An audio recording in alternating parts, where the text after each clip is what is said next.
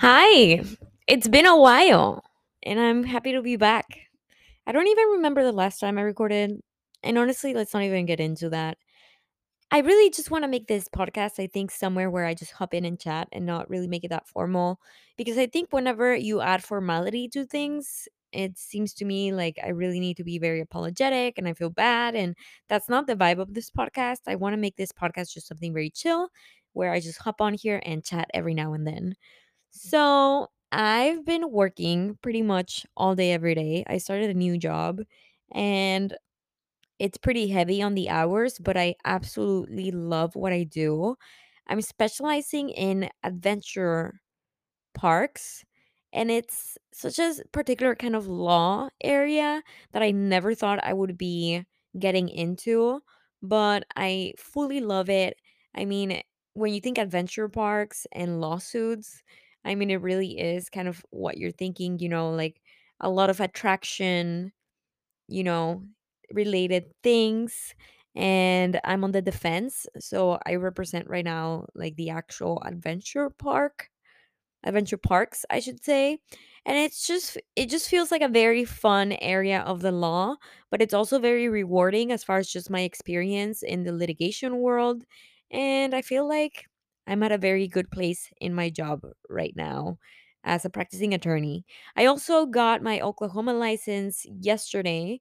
And if you remember all my bar exam podcasts, I always said that I got the bar exam score for the July um, for Oklahoma. So I went ahead and transferred my score, and that took such a long time. I mean, almost a year.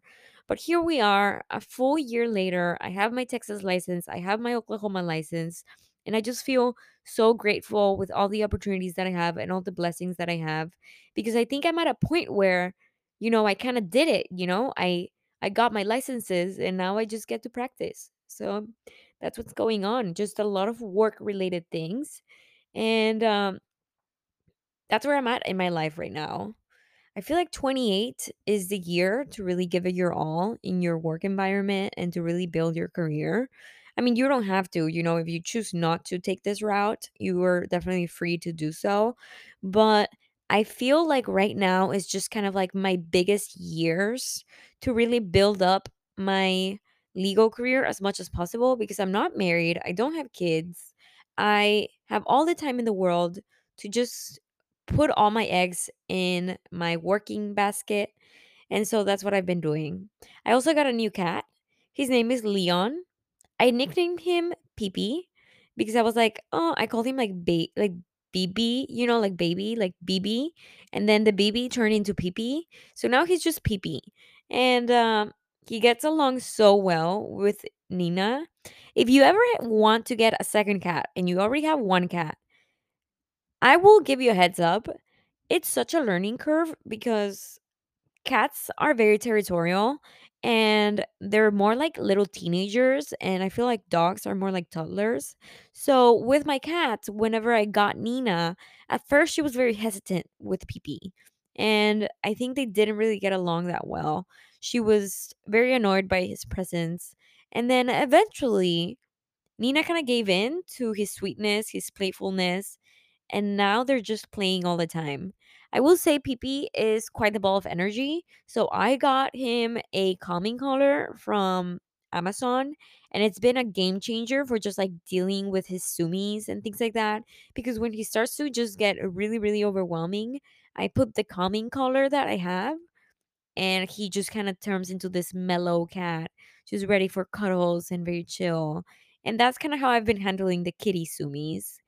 And that's what's going on in my life. I literally just gave you a little bit of an overview of what's been going on. But anyway, I was about to go to bed. It's 12 and I was about to go to bed and I pulled out a, one of my books for poems. I usually don't really read books. I mean, I read one every now and then. Like I read I read It Ends With Us and that was so good. I read Seven Husbands of Evelyn Hugo. That was so good. But besides that, I really enjoy reading poetry. And it's more like, you know, very like young poetry. Like it's not this like, I don't know, Shakespearean kind of thing, you know? This is more like a nice hip young kind of poems. You know, they're very short. They're very like Rupi Kaur kind of vibes.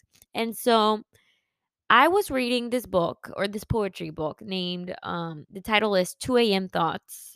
And then I also have another one um from a different author named um Courtney Peppernell named Pillow Thoughts. So I have 2 a.m. thoughts and pillow thoughts with me. And I was reading it and I was kind of recording a fake podcast because I was giving my analysis of the poems. And then I thought, why don't I just pull up or take out my mic and record kind of my little snippets of what I think of some of these poems. So, just randomly, I am going to open the poetry book, read a poem, and give you a little bit of my thoughts on it. And I might talk about, you know, people of my past or people of my present, but I just want to kind of chat with you a little bit of what comes to my mind because I think that would be fun. So here we go. Page 69. As I have grown and loved and been heartbroken, I have learned that some fairy tales do not end with a happily ever after. Some end with an abrupt and bitter goodbye. Damn. I think that one is pretty rough. Because I, I do agree with that. Adulting is realizing that our idea of a movie like love story and the romanticism of it all that we see in movies is really, really not the truth. And not because something ends abruptly and bitterly does it mean that the love wasn't there when you guys had something. Because I also feel like sometimes, because of the way things end, it makes you feel like maybe there wasn't any love there. But I think sometimes, even when things don't end in a very like nice, sweet way, maybe sometimes like your thing was just so you know passionate that it just kind of had to end in a bad note i feel like you couldn't end it in a sweet note and that's okay that's a love story too. Okay. Next poem. It says page 74 we are all infected with false verifications of beauty. They eat away at our hearts until the mirror is shattered and we soon forget who we are. Damn. I agree. I will probably agree with most of these, but anyway. I do feel like our idea of beauty, when I think of our idea of beauty, I think a lot of beauty filters. I think a lot of surgeries. I think a lot of filters. And I just think of like all these expectations of continuing to look young, continuing to keep up with the standard and almost suppressing, I think, our natural course of aging. And I think you can definitely, you know, work on your physique up to an healthy extent, you know? Like if you put retinol cream or like eye cream at night, I don't think that's a problem. But I do think it's a problem when you have, for instance, face filters because of Botox, and that once the fa- the Botox fades, you feel like you don't look good, and you feel like you're not yourself, and you feel like you know nobody can see me like this because I need my lip fillers because my natural lips are you know hideous. I think that's when it starts getting really bad and my fear about Botox and fillers and all that, which I have not dived into, is that I feel like maybe when you start, it's a really, really hard thing to stop. Okay, here's the next one. Page 78. How do I sleep when every time I close my eyes, darkness engulfs my world? The darkness you used to keep away. So here Makenzie is referring to an ex lover, you know, that ex lover is bringing her darkness and she can't sleep when at some point that lover used to give her comfort. And I think that's pretty much the gist of love related anxiety. When I was single, I could say, and when I, whenever I have been single, I think that's the highest my anxiety has been.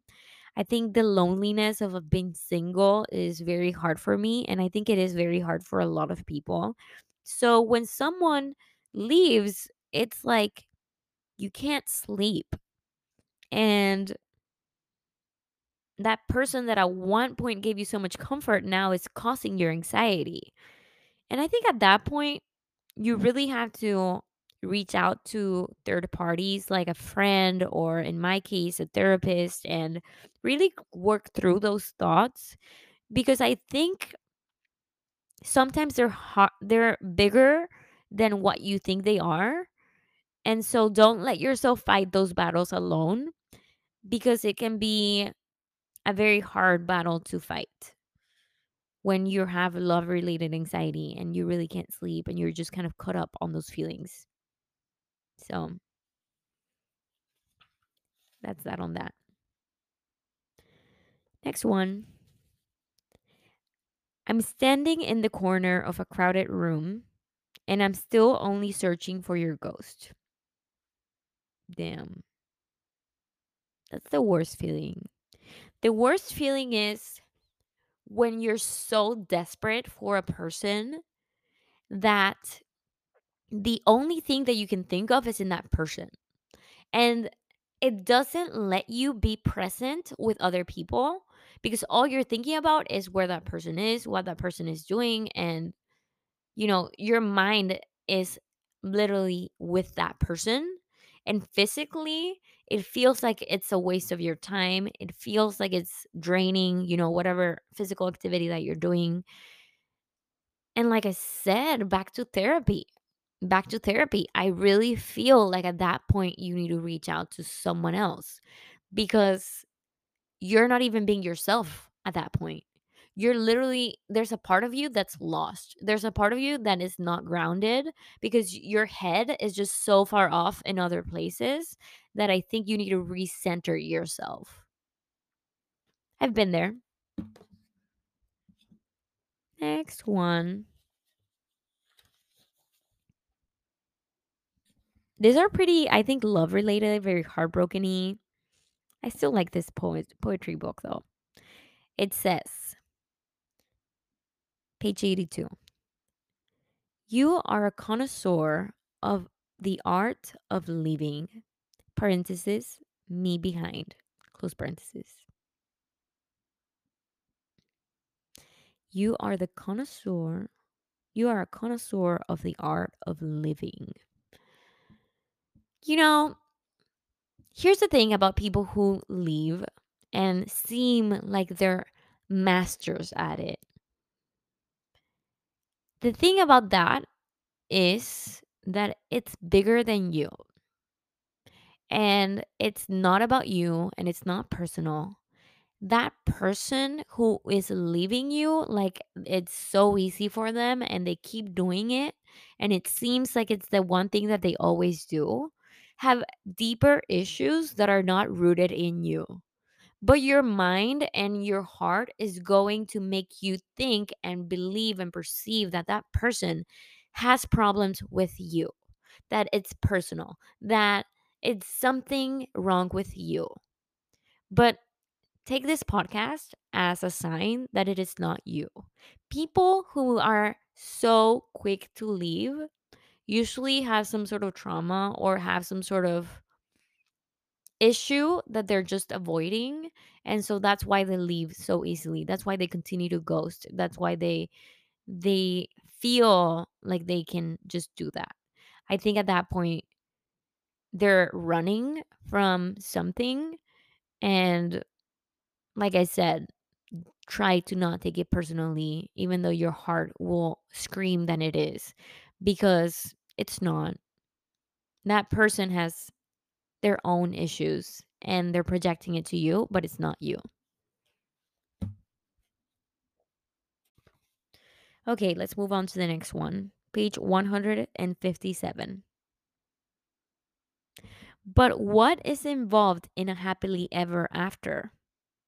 There are too many versions, not for you to choose, but to create. Yeah. 100%. Choose your happiness. I mean, create your happiness. I think if you have that mindset that you create your happiness, maybe you just might actually create it, you know? It's a little bit of everything, you know. Is it destiny? Is it luck? Is it what? You know, do you create it? Was that supposed to happen? But maybe if you think that you create your own happiness, you just might. At least that's what I I'm telling myself. Okay. Last poem that I'm reading. Page 238. Just listen to her. Listen to her heart, her mind, her body, and her soul. And if you are lucky enough to find a soul that is beautiful, make sure you tell her. Yes. So I feel like loving is easy. I feel like at least when I think of somebody somebody giving me love, it it is in in the core of listening to me. It is in the core of words of affirmation. It is in the in the core of communicating with me and connecting with me. It's not about going on fancy dates. It's not about traveling to fancy places. It's not about that. It's about connecting heart to heart and actually pouring your heart into the person, you know? It's about the days when you're sitting on a couch and just having a casual conversation about your day and you're listening to me and I'm listening to you. It's about playing a board game when it's raining outside and maybe watching a movie that it's not your favorite but you know I like. I think that's where it is, you know? That's where love is. Love is in the simplicity of things and and in the comfort that that person brings you. Love isn't in a trip. Love isn't in a fancy dinner. Love isn't in a gift. I think love comes from the feeling of of comfort, the feeling the feeling of connection. I think that's where it is. And if you look for love in other places, I think once you realize that, you know, dinners come in and out, gifts come in and out, um, once you realize that trips end, you know, that physical things only get you so far before you just feel empty. Then you realize you're with the wrong person. And and I'm hoping you don't realize that, you know, when it's too late, like you're married or you have kids. But I think if you stick to the guideline that you should be with somebody who just makes you feel happy, that you should be with somebody who makes you who makes it easy, who brings relief to your day after a long long day of work, you know? Who feels like a best friend? I think that is where it is, you know? That's where it is. And with that, I am finishing this podcast episode. I don't know how I got to 26 minutes. I thought this was gonna, this was going to be like a 10 minute podcast. And I hope you didn't find this podcast boring. I really just wanted to chat a little bit about my life and read some poems to you.